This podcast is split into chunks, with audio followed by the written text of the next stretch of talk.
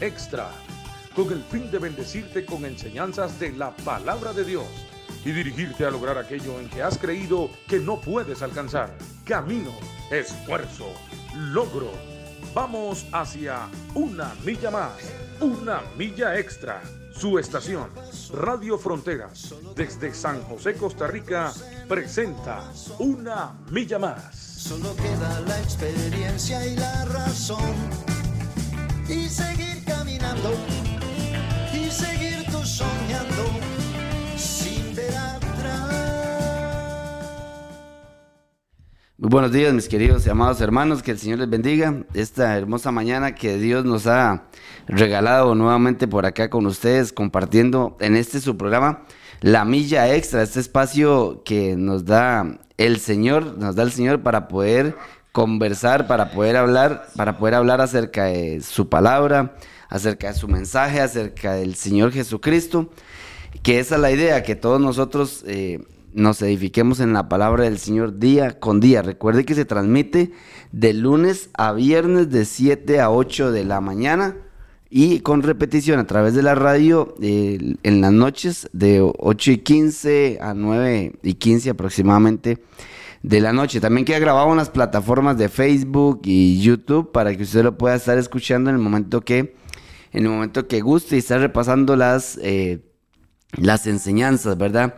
Damos gloria a Dios por este día hermoso que Dios nos, nos regala. Ya han cesado bastante las lluvias aquí en Costa Rica tuvimos la afectación por una tormenta, este, eh, Bonnie, Bonnie creo que era que se llamaba, este, una tormenta Bonnie que ha estado afectando gran parte de nuestro país, este, principalmente las zonas eh, costeras o las zonas más llanas, por decirlo de esta manera, y han habido este, muchas personas muy afectadas que también ahora al final pues, vamos a poner en, oración para que puedan este, recibir lo que necesitan, para que puedan recibir toda la la ayuda para que Dios eh, ayude a esas personas, ¿verdad? Eh, hoy estamos martes 5 de julio del 2022, ya estamos en el mes 7, empezando el mes 7, que vamos, como siempre lo decimos, vamos bien, va bien rápido, el calendario va bien rápido en la semana número 27. Y bueno, seguimos estudiando la, la epístola a Colosenses y hoy está conmigo, igual que todos los martes, el pastor Randall. Eh, Randall, bendiciones, buenos días. Bendiciones, Andresito, muy buenos días a todos ustedes y a los hermanos también que nos están escuchando. La gente que está este, ya levantadita, ¿verdad? Y que está oyendo la radio, le damos muy buenos días y muy contento otra vez de hablar de la palabra de Dios. Así es. Ya vamos por Colosenses capítulo 2, verso 8, y vamos este, a hacer el análisis del texto, ¿verdad? Y, y también lo que Dios nos quiere decir a todos nosotros esta mañana o nos quiere enseñar, este, como siempre Dios nos ha instruido, ¿verdad? Como siempre Dios nos ha enseñado. Entonces, hoy vamos a seguir con Colosenses, que es una carta de advertencia, de apología, de defensa, cómo Dios usa esta carta para este tiempo y poder defender su iglesia o enseñar a su iglesia de todo lo que puede meterse en una iglesia, ¿verdad? Y puede eh, esconder eh, el nombre de Cristo o esconder la persona de Cristo, que es algo, pues obviamente, diabólico. Y cómo nosotros podemos seguir adelante viendo a Cristo sin ponerle adornos, sin agregar a nuestra fe cosas innecesarias, Andrés. Sí, así es, así es. Bueno, eh, hablábamos mucho acerca de la, de la plenitud de vida en el, en el Señor y Pablo decía, recordando un versículo, Randall, de, de lo que vimos la semana pasada, Pablo decía eh, que de la manera en que habéis recibido al Señor Jesús, Pablo dice que andemos en Él, en, en Colosenses 2, 6. ¿Verdad? Un versículo antes de donde vamos a iniciar hoy, dice que de la manera en que habéis recibido al Señor Jesucristo, anden en Él, dice Pablo. Sí. Y arraíguense en Él, o sea, en nuestro Señor Jesús, y sobreedifiquémonos en el Señor Jesús también. Y confirmados en la fe, así como habéis sido enseñado, enseñados, abundando en acciones de en acciones de, eh, de gracias, ¿verdad? Amén. Amén. Pablo, Pablo escribe esta carta a la iglesia de, a la iglesia de Colosas, recordemos que lo hace. eh, bueno, el principal escritor, ¿verdad, Randall? Si no me deja mentir, es del, del Nuevo Testamento, es Pablo. ¿Verdad? Es uno de los principales escritores de los que más cartas o tal vez epístolas tienen. Pablo escribe esta carta a Colosenses estando, estando en la cárcel, ¿verdad? A raíz de un informe que le hizo el, el hermano eh, Epafras eh, de cómo estaba y cómo, y cómo se veía la iglesia y cómo estaba en ese, en ese eh, momento. Y parte de algunos versículos claves que vamos a ver el día de hoy es este versículo que está en Colosenses 2, 8, que dice, mirad que nadie os engañe. Este, parte de estos versículos claves de esta carta donde Pablo, como lo decía bien el hermano Randall, eh, hace toda una defensa de, la, de la supremacía, de la suficiencia de nuestro Señor Jesucristo ante cualquier cosa que el hombre quiera agregarle a la, al sacrificio o a la obra redentora de nuestro, de nuestro Señor, la cual el mismo Pablo nos dice, en Él estamos completos, ¿verdad? La cual Pablo nos dice que en Él, que en Él estamos completos. Y también hablábamos, eh, este, que la carta fue escrita eh, principalmente para anular algunas herejías que habían surgido en Colosas, las cuales ponían en peligro, ponían en peligro la existencia de la, la existencia de la iglesia, el crecimiento de la iglesia, ¿verdad? Eh, que igualmente, que igualmente nosotros lo traemos siempre a tiempo presente, ¿verdad? Porque la, la palabra de Dios, la palabra de Dios es este, eh, se mantiene, es viva y es válida para nuestros tiempos, ¿verdad? Es válida para nuestros tiempos y es eficaz todavía en nuestros tiempos. Claro. Y son cosas que Pablo estaba de que Epafras, digamos, denunciaba, le contaba a Pablo y por las cuales Pablo escribe esta exhortación a la iglesia de Colosas, eh, son cosas las cuales actualmente en la iglesia del Señor, oiga, oiga esto, la iglesia del Señor, ¿verdad? Todavía vive, ¿verdad? Que son eh, la introducción o el meter cosas, el añadir algo, el agregar algo a la obra de nuestro Señor, lo cual no es necesario, lo cual no está en la palabra del Señor y lo cual nos dejaría a nosotros... eh, nos, nos haría a nosotros más bien invalidar el sacrificio que hizo Cristo en la cruz del Calvario. Sí. Y de eso es lo que, lo que queremos hablar hoy en, en Colosenses capítulo 2, versículo 8 en adelante. Amén. Sí. Andrés, este, eh, bueno, voy a leer un, voy a leer un versículo, el 2.8. Sí. En la nueva versión internacional dice, cuídense de que nadie los cautive con la vana y engañosa filosofía que sigue tradiciones humanas, la que va de acuerdo con los principios de este mundo, pero no conforme a los principios de Cristo. O sea, la semana pasada nosotros dijimos que el Evangelio tiene muchos enemigos. Y tiene muchos enemigos porque evidentemente eh, si hay alguien interesado en que el hombre no se encuentre con Cristo y su palabra es el diablo, es el enemigo. Estos enemigos son, son normales, son, son propios del Evangelio. Andrés, nada tiene más enemigos que la verdad, Así es. la verdad. Y le voy a decir por qué. Porque lo que es, lo que es fábula no tiene enemigos. Voy a, voy a decirle esto, Andrés. Si la Biblia fuera un libro, un libro de cuentos y de hadas, ¿por qué, por qué hay persecución en países muy serios, Andrés? Ajá. Porque hay persecución en países como Corea, como China, como Afganistán Nigeria. o Nigeria. ¿Y por qué queman el libro? Si la Biblia es un cuento de hadas, ¿por qué lo queman? ¿Por qué prohíben la entrada de ese libro en las fronteras? ¿Por qué prohíben la entrada de ese libro en, en los aeropuertos? Ujú. ¿Por qué? Porque si la Biblia es un libro que, que se contradice, que tiene, que, tiene, muchas, eh, muchas mentiras. Que, tiene errores, Que tiene errores, que la Biblia no es la palabra de Dios, que la escribieron un montón de hombres, porque es el libro más vendido del mundo. Porque es el libro más buscado del mundo. Porque si la Biblia no hace nada, no produce nada en la vida del hombre, ¿por qué los gobiernos este, eh, árabes o socialistas o comunistas o los decretos de estos países prohíben la publicación y el compartir este libro. ¿Por qué, Andrés? Porque la Biblia tiene una verdad. Y esa verdad no necesita, o sea, ellos quieren que no sea conocida. Cuando usted ve el análisis de, del texto de Colosenses, usted se da cuenta que los mismos enemigos de hoy son los mismos enemigos que hace dos mil años.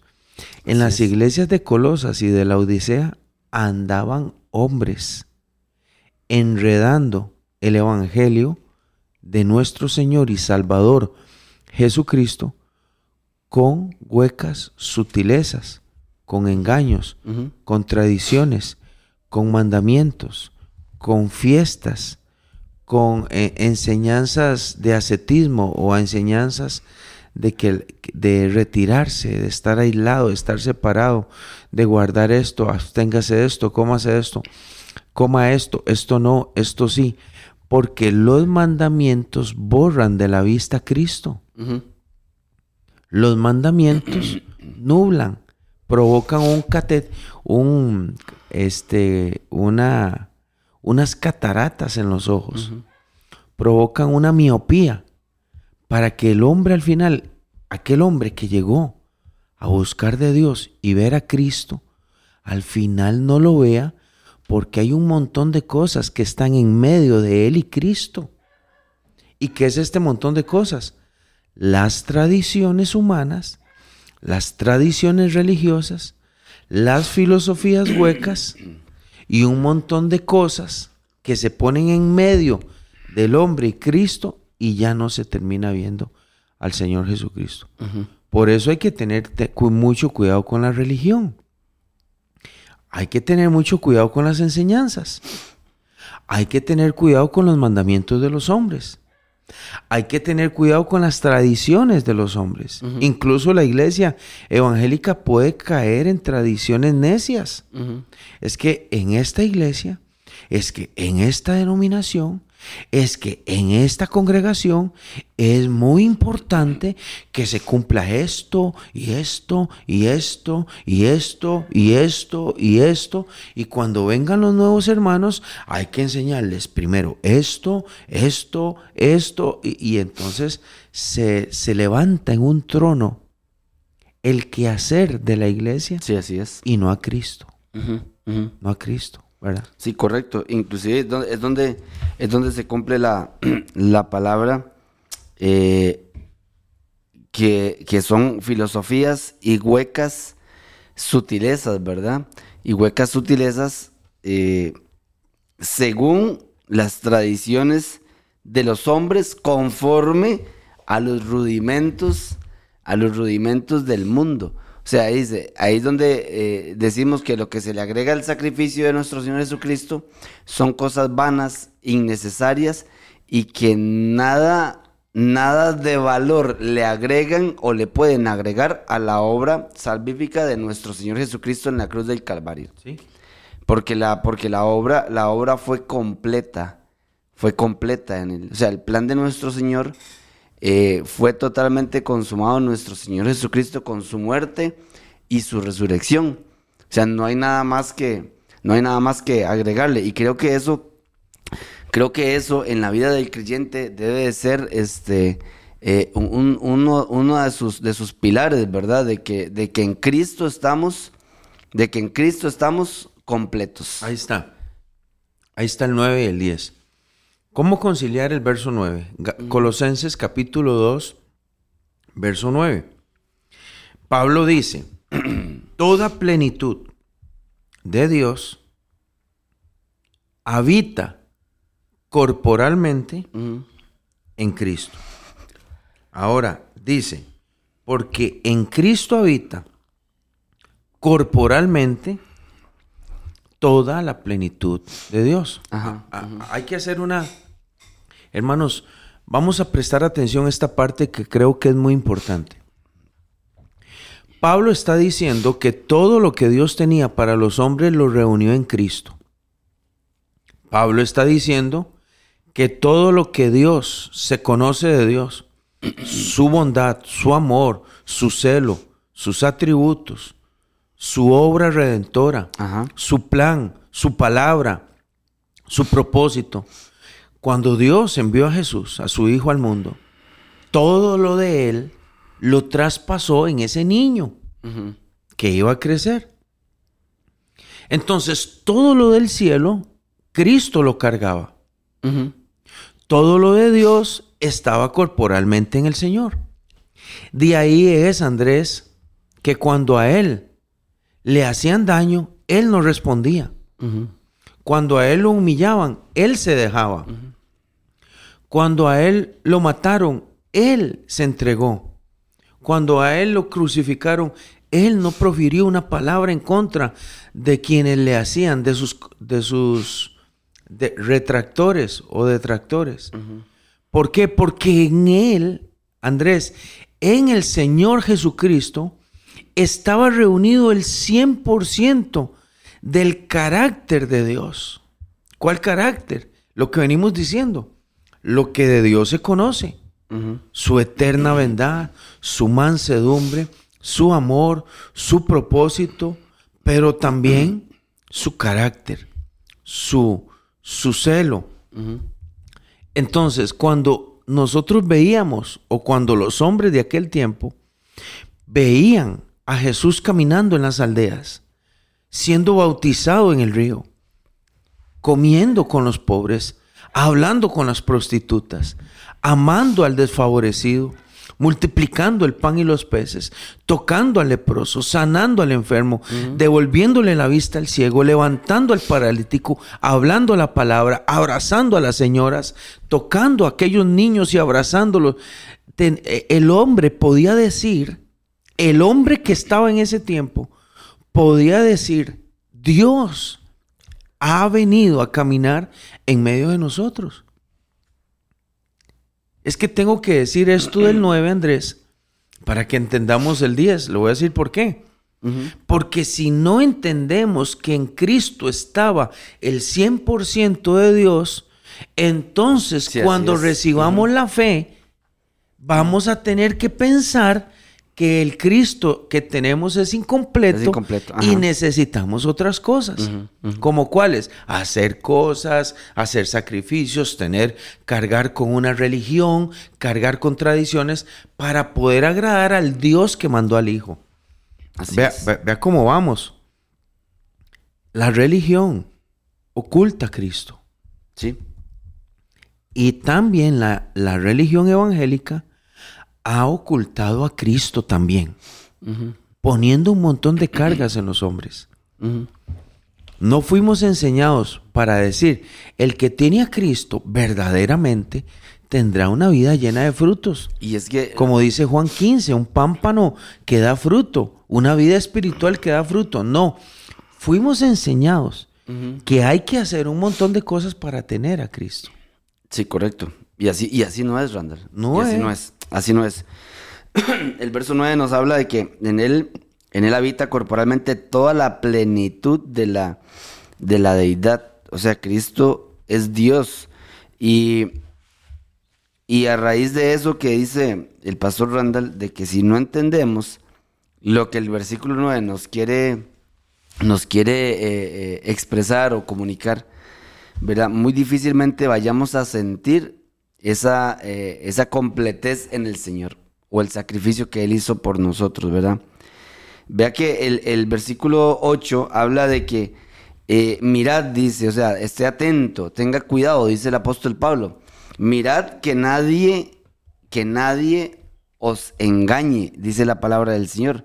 Y en otras versiones dice, cuídense, cuídense de que nadie los cautive con la vana y engañosa filosofía. Y es muy importante también retomar porque a veces cuando hablamos de la gente de filosofía, pues se imagina tal vez posiblemente a un, a un filósofo, ¿verdad?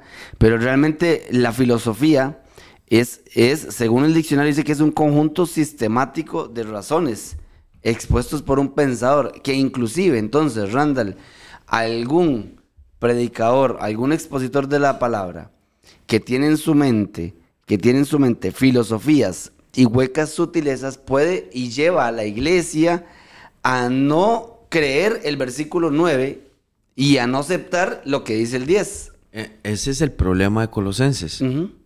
la, gente que se congregaba en las casas de las iglesias de Colosas estaban recibiendo una enseñanza de que Cristo no era Dios.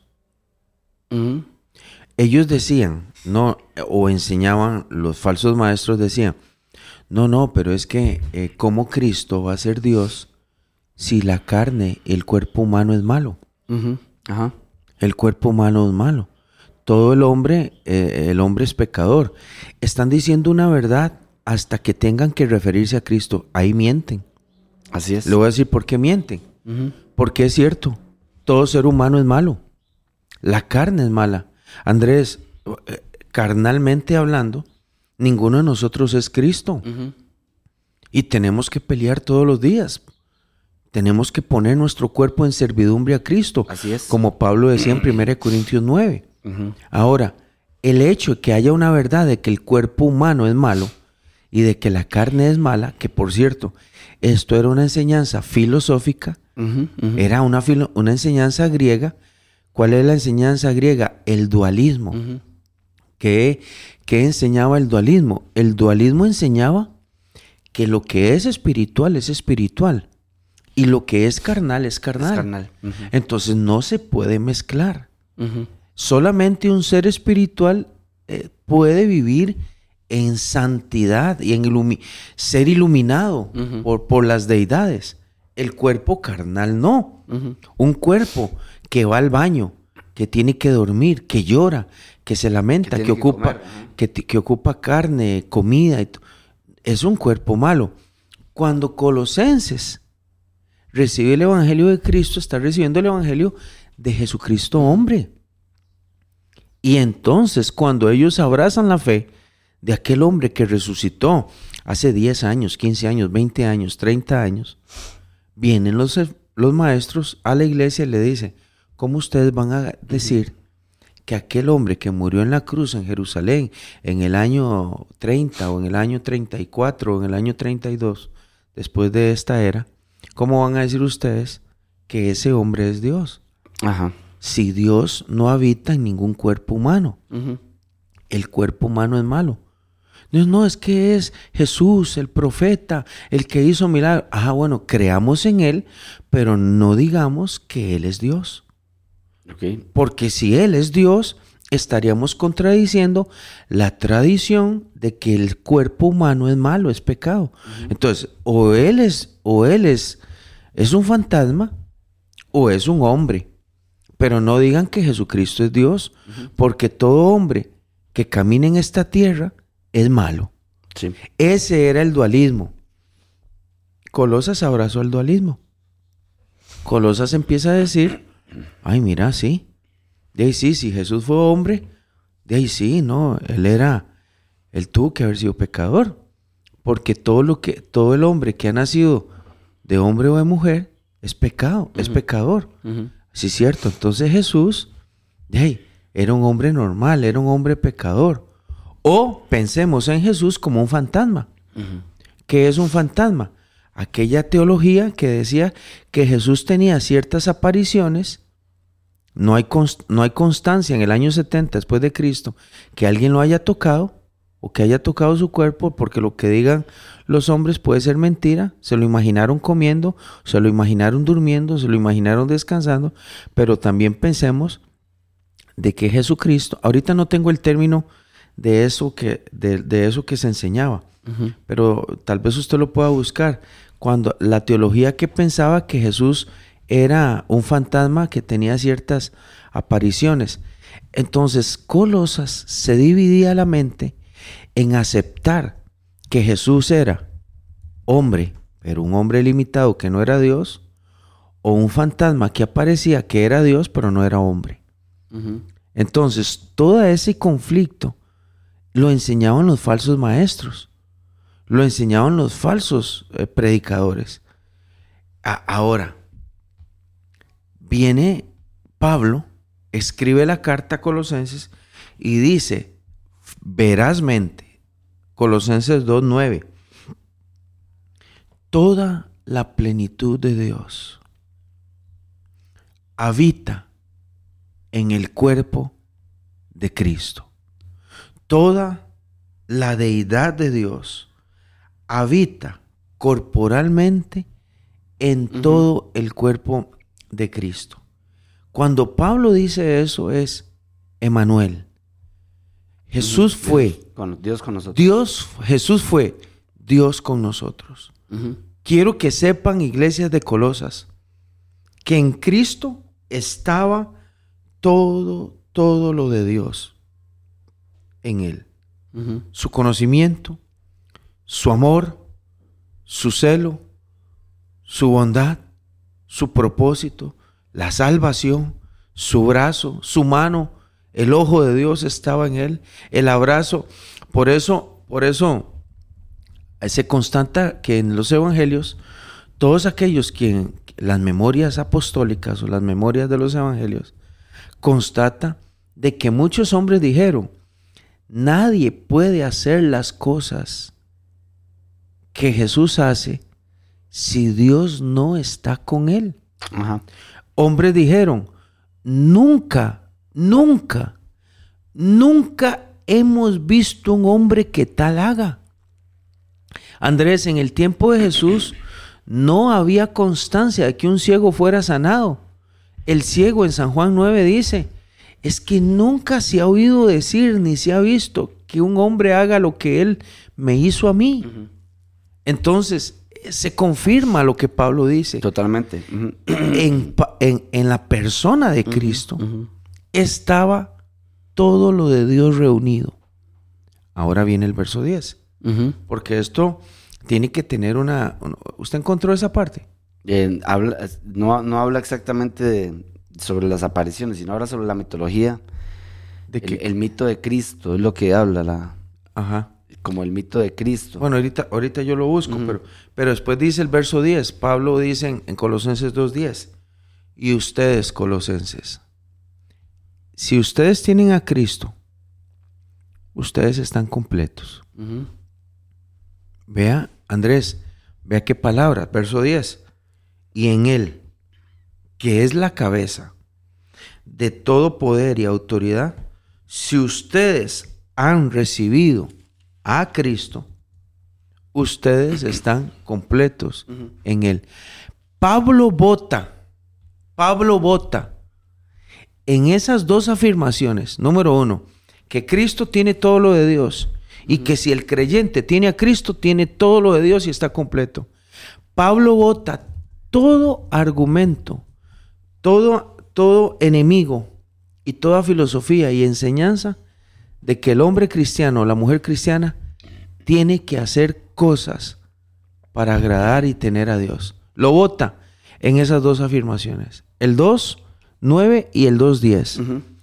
Él vota todo argumento que sea innecesario para la fe en Cristo. Sí, amén, amén. Este, dice, y vosotros estáis completos en Él, o sea, en Jesús, que es la cabeza de todo, de todo principado y de toda y de toda potestad. Como dice el pastor Randall Pablo, con esta declaración, declaración tira al piso todo lo que, lo que la iglesia de Colosas había estado queriendo, había estado queriendo meter dentro de su, dentro de su, este, dentro de su iglesia, ¿verdad? Dentro de su quehacer diario.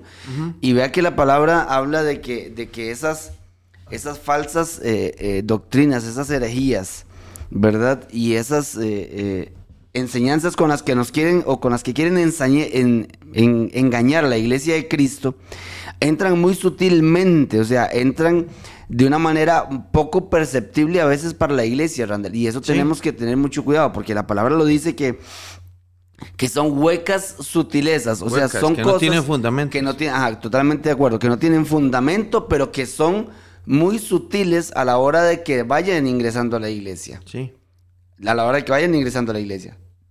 Porque la gente decía, esta iglesia, esta iglesia de Colosas principalmente está creada por o fundada o, o- o se comprendía mayormente por gentiles, pero que también había pueblo judío dentro de esta iglesia.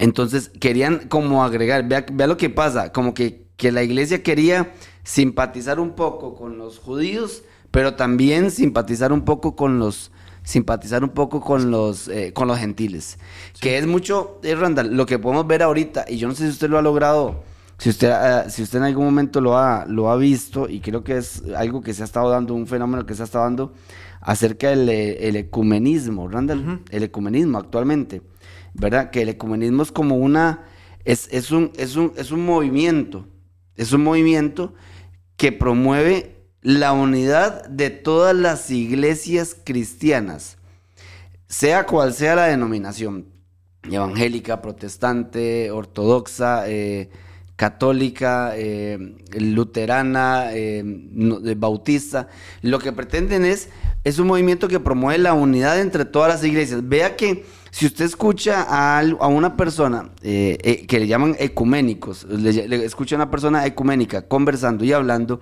usted se puede dar cuenta que se cumple, que se cumple lo que dice ese versículo 8 de donde dice que nadie os engaña por medio de filosofías y huecas sutilezas, o sea, que son cosas que no tienen fundamento, como lo decía el pastor Randall, pero que muy sutilmente, o sea, de una manera muy poco perceptible para el ojo y para el oído, tal vez de una persona, y también muy importante, para el oído, el ojo, el entendimiento de una persona que no está espiritualmente muy activa, por decirlo de esta manera, Randall. Porque vea que Pablo, Pablo inmediatamente cuando Epafras le comenta lo que está pasando en la iglesia, Pablo de una vez, o sea, se le prende un... identifica qué es. Exactamente. Sí. Y empieza a actuar y dice, algo está mal porque eso no es así. Eso que están haciendo no es así. Lo que pasa es que estas huecas sutilezas que se meten en la iglesia va a atacar principalmente a personas que no están bien fundamentadas sobre la roca, sobre nuestro Señor Jesucristo. Sí. Y que van a empezar a creer, van a empezar a creer y van a empezar a ser engañados por medio de estas, por medio de estas filosofías, por medio de estas filosofías que el hombre empieza a agregar. Vea como le decía, el ecumenismo que dice, y yo he escuchado gente que, que me dice, pero todas las religiones, este, todas las religiones eh, adoran a un mismo Dios. Eh, Alá es el mismo Dios de, es el mismo Yahvé.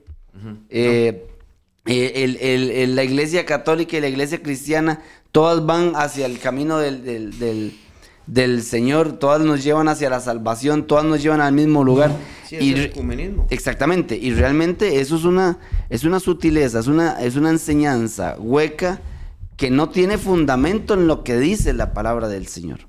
Y Pablo, y Pablo muy claramente, Pablo muy claramente, en donde escucha, en donde escucha lo que se está enseñando en Colosas, pues se despierta, abre sus ojos y, y- y dice, eso no es así. Eso no es así. Pero es una persona que está metida de lleno en la palabra del Señor, en el conocimiento de Dios, en el crecimiento, ¿verdad? Y puede detectar eso fácilmente. Cuando un creyente, trayéndolo a tiempo actual, este, Randall, cuando un creyente no está, no está fortalecido en el Señor, fortalecido en la fe, no está, como decía el versículo 9, no está arraigado y sobreedificado en Jesús, cuando no está así, eh, cuando no está confirmado en la fe tampoco, pues es muy difícil, es, es muy fácil que le puedan entrar con esas enseñanzas. Sí, sí, sí. Es muy fácil. Y a Colosense le pasó, porque el primer ataque que hay en el capítulo 11, en el, en el 2.11, dice, en él, Pablo- ahora Pablo va a entrar en materia eh, de ataque. ¿Qué es materia de ataque? Voy a contradecir y voy a argumentar en contra de los que dicen que ustedes necesitan circuncidarse. Verso 11. Ujú. Ustedes fueron circuncidados con circuncisión no hecha a mano. ¿Ve? Ahora Pablo vota una práctica física de los judíos que era cortar el prepucio del pene de todos los hombres o varones que nacieran en aquel tiempo y que según los judaizantes decían, Correcto. no importa que usted sea gentil, no importa que usted sea extranjero, si usted ha recibido a Cristo, pertenece ahora a la nación de Israel. Y si usted pertenece a la nación de Israel, usted necesita circuncidarse. Porque eso lo mandó eh, eh, el Dios de Israel. Es una ley. Entonces Pablo dice, pero ¿por qué tienen que andar ustedes hombres ya de grandes para agradar a Dios, ir donde aquel señor o aquella señora que hace eso y circuncidarse físicamente sus genitales? No. Ustedes fueron circuncidados en Cristo con una circuncisión no hecha de mano. ¿Cómo fuimos circuncidados? Dice Pablo, al echar de ustedes el cuerpo pecaminoso, Pecaminoso, carnal ajá. En la circuncisión de Cristo. Pablo está hablando de una circuncisión espiritual. Espiritual, así es, ajá. Ahora, ¿por qué Pablo dice eso? Andrés, porque en Colosas andaban enseñando que había que andar cortándose el, el prepucio y, y- y ser circuncidados para agradar a Dios. Que no se estaba completo. Para parte. Es que es lo mismo. Claro, a la, a la fe en Cristo le agregan prácticas. Exactamente. Prácticas que hay que hacer. ¿Por, qué, por qué decía hay que hacerla? Porque la gente lo andaba enseñando. Pablo dice, ¿pero por qué? Si ustedes fueron circuncidados con una circuncisión no hecha de mano.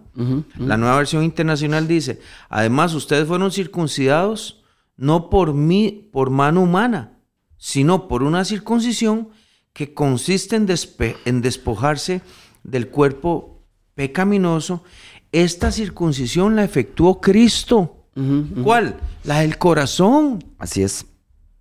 ¿Por qué? Porque la religión podía decir, los fariseos eran circuncidados, Andrés.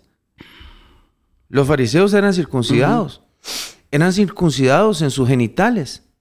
Pero en el corazón no estaban No estaban circuncidados. Así es, ajá. Odiaban a Cristo y lo querían matar. Sí, así es. La religión tiene ese elemento vacilón, ¿verdad? Contradictorio. Amo a Dios, me- eh, eh, todo externamente lo amo, pero internamente no tengo ni siquiera una comunión con Él. Sí, así es. Externamente uso mis vestidos, estoy circuncidado, uso mi ropa religiosa, voy a la iglesia, ando con la Biblia, me canto todas las canciones, la gente me va a entrar y salir de la iglesia, la gente me ve servir, entrar, salir de la iglesia, ir a hacer misiones aquí, pero internamente no tengo el corazón circuncidado por Cristo. Ese era el problema de Colosas, que aparecen religiosos y dicen, ay, qué bonito. ¿Ustedes aman a Cristo? Sí. Venga, adoremos a Dios. Y, y estudiaban la palabra y oraban unos por otros. Y al final de la reunión le decían los falsos maestros, ¿ustedes ya se circuncidaron? ¿Cómo? No, yo digo que sí se circuncidaron, porque ahora ustedes son el nuevo Israel. Y Andrés, empiezan a enseñar cosas. Hoy hay iglesias mesiánicas. Ajá. Hay movimientos mesiánicos. Hay movimientos que andan enseñando a todo aquel que venga a Cristo que tiene que guardar una serie de mandamientos y tienen un fundamento bíblico, pero no están enseñando según Cristo. Así es. Porque según Cristo, el que tiene a Cristo lleva una vida piadosa en, en respuesta a aquel conocimiento del Señor. El que no tiene el conocimiento de Cristo tendrá que hacer una lista de cosas por hacer para caminar bien con Dios. Y que al final no le va a alcanzar porque siempre se va a sentir insatisfecho. Sin embargo, el que tiene a Cristo tiene la vida. Así es. El que tiene a Cristo camina con Dios. Y el que tiene a Cristo, el Espíritu Santo de Dios que mora y vive en él, le dirá hacia dónde se mueve, qué hacer, cómo hablar, cómo pensar, cómo actuar, cómo amar, cómo servir, cómo buscar a su Padre Celestial. Ya, ya en- han- ha entrado en una vida plena. Ujú. Vea el verso 12. Verso 12. Dice, ustedes fueron sepultados en él en el bautismo. Ahora viene a hablar de las aguas. Pablo dice, ustedes fueron con él sepultados en el bautismo, en el cual también ustedes fueron resucitados con él mediante la fe en el poder de Dios que lo levantó de los muertos. Pablo está diciéndole a todos los creyentes de Colosas que pasaron por las aguas, que espiritualmente y simbólicamente han dejado atrás la vida de pecado y se han levantado de las aguas para vivir una vida en Cristo nueva, que eso es un fundamento del, del bautismo en aguas. Simbólicamente entro al agua, muero y cuando me levanto, resucito en el Señor en una nueva vida. ¿Con cuál poder? Con el mismo poder que operó Dios cuando levantó a Cristo de la tumba, de aquel sepulcro de José de Arimatea, y lo sacó y lo levantó. Pablo está diciendo, es que en Cristo está toda la enseñanza y toda la aplicación que un cristiano necesita. Ahí lo está, lo está enseñando. Verso 13, vamos, vamos, verso 13. Y ustedes, cuando ya estaban muertos en pecado y en la incircuncisión de vuestra carne, o sea, cuando andaban mal, Él les dio vida. ¿Quién? Dios. Dios nos dio vida juntamente con Cristo, perdonándonos todos los pecados. ¿Cuál enseñanza eh, aparece ahí? Que los hombres, falsos maestros, decían, ustedes tienen a Cristo, pero todavía el pecado mora en ustedes. Circuncídense. Tienen que circuncidarse, tienen que hacer esto y tienen que hacer lo otro. ¿Ve? Esas son las cosas. Sí, correcto. Ve, eh, hay, gente que puede ir a una iglesia. Estamos hablando del 2022. Y en la iglesia donde llega el, el, líder mesiánico, le va a decir, este, mi hermano, usted tiene que guardar el Shabbat. Y usted tiene que hacer esto. Y usted tiene que leer la Biblia así. Usted tiene que leer un pasaje de la ley y un salmo. Y el hombre irá a su casa a hacerlo. ¿Sabe por qué? Porque está guardando un mandamiento. Pregunto, ¿estará amando ese hombre a Cristo o estará amando el mandamiento? Porque una característica de los religiosos de aquel tiempo era que amaban los, las tradiciones, los preceptos y los mandamientos, pero a Dios no lo amaban. No lo amaban. ¿Puede un creyente amar la iglesia y lo que hace y no amar a Cristo? Claro, Andrés. así es. Claro, Andrés. Hay gente que ama lo que hace y le voy a decir cómo. Le voy a decir cómo. Hay músicos que aman lo que hacen. Hay predicadores que aman eso que hacen. Hay maestros que aman lo que hacen. Hay personas que aman lo que en, en, lo que sirven. Sí. Cuando alguien les quita eso, entran en enojo, en depresión y hasta se alejan de la iglesia. Esa es la evidencia más fácil, más sencilla de darse cuenta lo que, que amar una tradición y amar un mandamiento no es lo mismo que amar a Cristo y que amar a su Padre Celestial. Así es. E, es, la, evidencia más grande. Y se lo voy a decir por qué. Los religiosos amaban el templo, amaban la ley y amaban el ser vistos por los demás. Amaban sus vestiduras, amaban sus posiciones. Pero cuando apareció el dueño de todo eso, caminando en medio de ellos, lo querían apedrear. Ahí está. Sí, así es. Ahí está. Sí. Le voy a decir, Andrés, el gobierno romano actuó con base a la insistencia religiosa de que él fuera muerto. Los romanos no mataron a Cristo. Los romanos hicieron eh, la ejecución de su tiempo. Quienes mataron a Cristo fueron los religiosos. Quienes matan hoy a Cristo en la iglesia son los religiosos, Andrés. Totalmente, así es. Quienes desdibujan a la persona de Cristo en la iglesia hoy son los religiosos. Quienes quitan de la vista de los hombres a Cristo son los que enseñan cosas humanas, Andrés, cosas religiosas. Filosofías. Haga esto. Huecas sutilezas. Ajá. Ayune, esfuércese, clame, eh, eh, vigile. Si no lo hace, usted está mal. Si usted no lee, está... No estamos enseñando a amar a Cristo. Sí, así es. Estamos enseñando a amar la tradición evangélica. Tradiciones de los hombres. La tradición evangélica. Y Pablo dice, señores, no, Cristo es primero. Por eso es que la gente dice, Cristo no es ninguna religión. Eso es cierto. Sí, por eso Pablo dice, Cristo es Dios y en Él estamos completos. En Él estamos completos. primero dice, ¿quién es Cristo? Y después dice, ¿cuál es la condición de nosotros delante del Señor? Bueno, vea, va- vamos a verlo en, en la iglesia perseguida o en la iglesia eh, que está siendo atormentada por causa de la fe. Sí, así es. ¿Cómo hacen ellos para servir? Ser diáconos, ser músicos, ser cantantes, ser ujieres, ser maestros, ser predicadores. No tienen eso, no pueden. No pueden hacerlo porque son perseguidos. Ahora, aman a Cristo. Andrés, ahí está. Sí. Ahí está. Sí, Le voy a decir, no Sí, tienen, no tienen don de ser vistos, Ajá. pero aman a Pero Cristo. aman a Cristo, así es. La iglesia occidental, ¿cuál es la iglesia? La, la americana, la de nosotros, la del continente.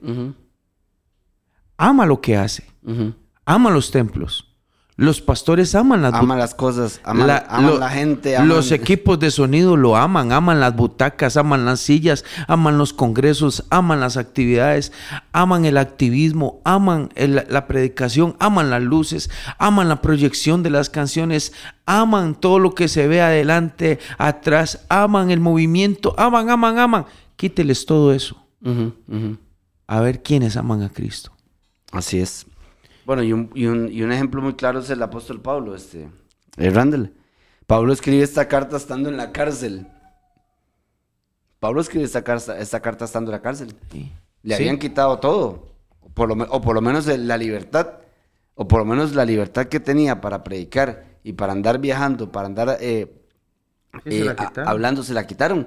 Y él escribe esta carta estando adentro. O sea, Pablo es un vivo ejemplo de que él, de lo que es amar al Señor Jesús.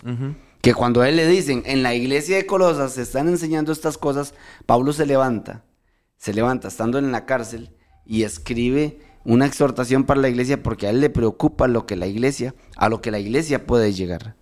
A lo que la iglesia le puede llegar. Y creo que para nosotros es, actualmente, debe ser muy similar esta preocupación, Randall, de lo que a la iglesia puede llegar si nosotros no predicamos la palabra, no predicamos a Cristo, Que eso es otra cosa, que también la palabra del Señor debe de ir siempre enfocada en la predicación de nuestro Señor Jesucristo, la predicación del Evangelio, ¿verdad? La obra redentora de nuestro Señor, el hablar de Él, para que las cosas, para que todo el actuar del creyente se centre, se centre en la plenitud, en la plenitud de nuestro Señor Jesucristo. Pablo le aclara a la iglesia, Él es Dios y en Él usted está completo. Usted no necesita nada más. Ajá. Usted no necesita nada más. La iglesia actualmente, la iglesia actualmente se ha dado la tarea de llenarse de muchas cosas, de muchos chunches, de muchas actividades. Lo que, ¿y con cuál fin? Eh, ¿Con cuál fin, hermanos? Muchas veces el fin de muchas este, iglesias o congregaciones es traer gente a su iglesia, no, no a los pies de Cristo, o traer gente a su templo, a su congregación, a su edificio, y no llevarlos a los pies de Cristo, porque no les están enseñando, no les están enseñando lo importante que es Somos nosotros los culpables. Exactamente, lo importante que es eh, recibir al Señor, andar en Él, arraigarse y sobreedificarse en el Señor Jesús. A partir de un pleno conocimiento de que Cristo es Dios, de que en Cristo estamos completos, de que no ocupamos hacer nada más, de que usted no, no es que no ocupa servir, pero la, el servicio en el Señor Es que no le va a añadir algo No, a no. su salvación. Es que el servicio es un reflejo, e- es, es algo que, que se reproduce Ajá, solo. ajá. Es, es lo segundo. Eso nunca va a ser lo primero. Totalmente. El servicio a Dios, eh, incluso el servicio a Dios no es lo más importante. Le voy a decir por qué. Porque hay gente que no puede servir a Dios, pero Sí, ama a Dios. es, así es, así el, es. el servicio a Dios no debe ser el fin que busco. Así es. El fin que busco es Cristo siempre.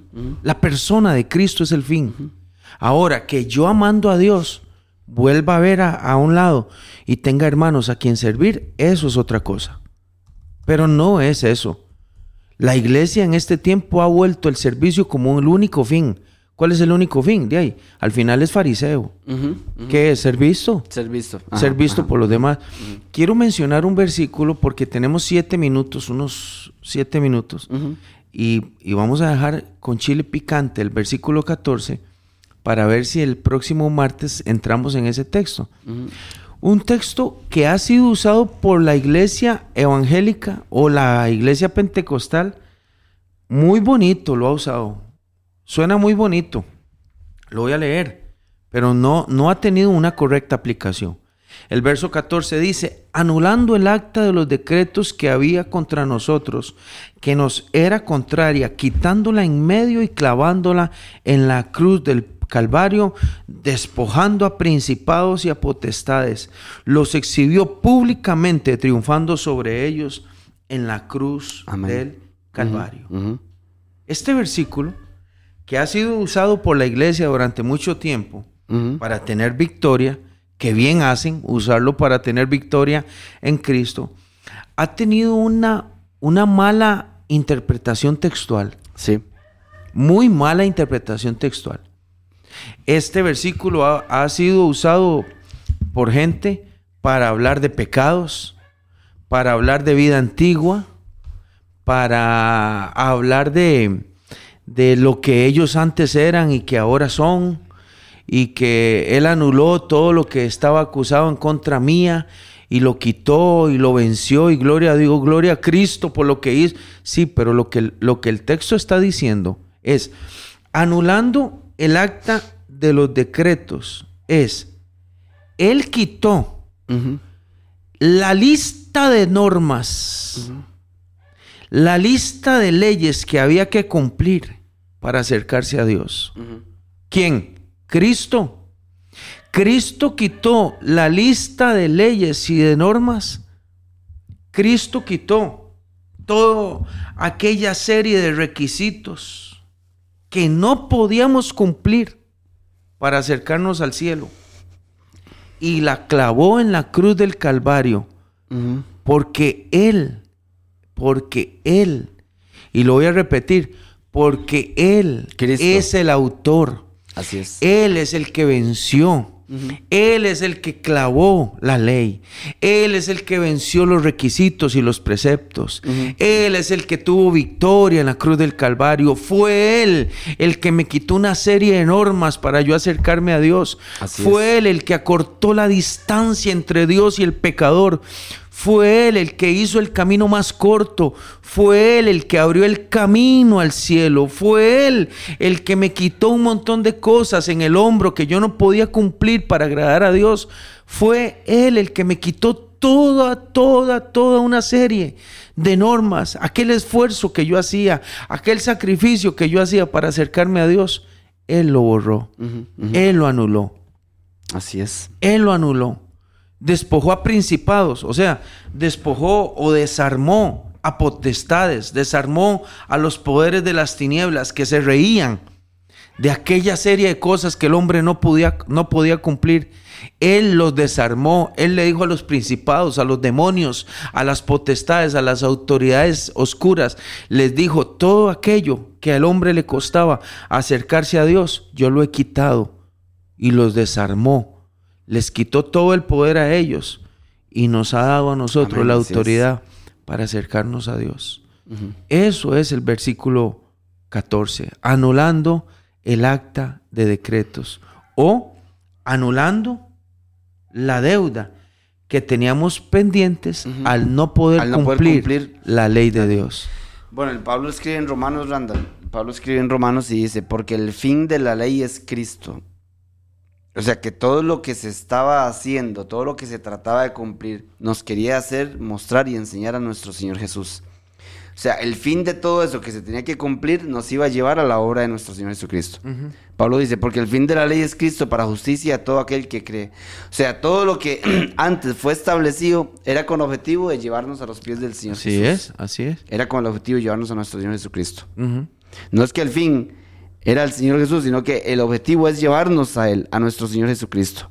De que, de que nosotros conozcamos de que conociéramos realmente en quién deberíamos o en quién debemos de poner, en quién debemos de poner los ojos, en quién debemos de poner los ojos. Sí.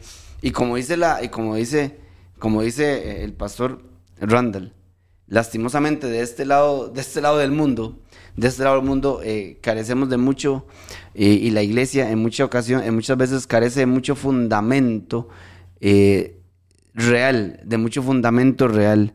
Más sin embargo, sus, sus, las iglesias y las congregaciones eh, están hechas según tradiciones de hombres, conforme a rudimentos del mundo, como dice Pablo, y no según, según Cristo.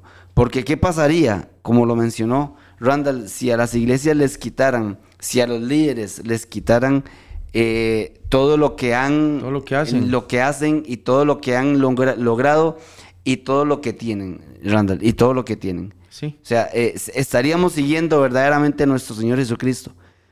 Estaríamos verdaderamente predicando la palabra, la palabra del Señor. Porque Pablo dice que en Él habita toda la plenitud de la deidad y en Él estamos, y en Él estamos completos. Completos, completos. Amén. Andrés, hemos terminado en el 2.15 y eh, iniciamos la próxima semana, si Dios nos da vida, para llegar allá, en Colosenses 2.16, cuando habla de la comida, bebida, fiestas, lunas, días de reposo, todo, todo, todo aquello que la gente requería practicar, pero que había sido una sombra de lo que había de venir. Amén, así es. Bueno, damos, martes. damos gracias a nuestro Señor. Son las 8 con 3 minutos. Ya finalizamos el, programa y vamos a, orar y dar gracias a nuestro, a nuestro Señor. Y vamos a poner en oración a la gente que ha sido afectada por esto de la tormenta. Y le damos gracias a nuestro Señor. Padre, te damos gracias esta mañana, Señor, que nos permites estar aquí reunidos. Eh, aprendiendo de tu palabra, hablando de ti, Señor Jesús. Ayúdanos a poder crecer cada día más, Señor, en el conocimiento de tu palabra, Señor. A dejar los rudimentos, Señor, a dejar las tradiciones, las huecas sutilezas, a que nadie nos engañe, Señor, que siempre estemos firmes en el conocimiento de tu palabra, Señor, para que podamos para que podamos crecer, Señor, así como lo hacía tu Hijo Jesucristo, no solo en estatura, sino en conocimiento también, Padre. Te damos gracias por la oportunidad que nos das, te damos gracias por este espacio, por este programa, de la milla extra, Señor, que podemos venir y hablar de ti, Señor, para que te conozcan a ti más, Señor, al único Dios verdadero, Señor. Bendice, Señor, a las personas que están pasando situaciones difíciles aquí en nuestro país, en Costa Rica, Señor, por estas inundaciones, por esta tormenta que ha pasado, Señor, en estos días. Ayuda a esas personas, Señor, a poder salir adelante, Señor. Que tu mano esté sobre ellos, Señor, en el nombre de tu Hijo Jesús. Te damos gracias en el nombre de Jesús. Que tengan un excelente, excelente día, mis hermanos. Bendiciones. Y nos vemos mañana nuevamente a las 8 de la mañana, si Dios... A las 7, perdón, 7 de la mañana, si Dios lo permite. Que Dios les bendiga, mis hermanos. Muy buenos días y sigan adelante en el camino del Señor. Hoy es un martes 5 de julio del 2022. Alégresen y gócesen en el día que Dios ha hecho. Hemos presentado desde Radio Fronteras una milla extra. Hasta el próximo programa y que Dios les bendiga. Una milla extra. Radio Fronteras.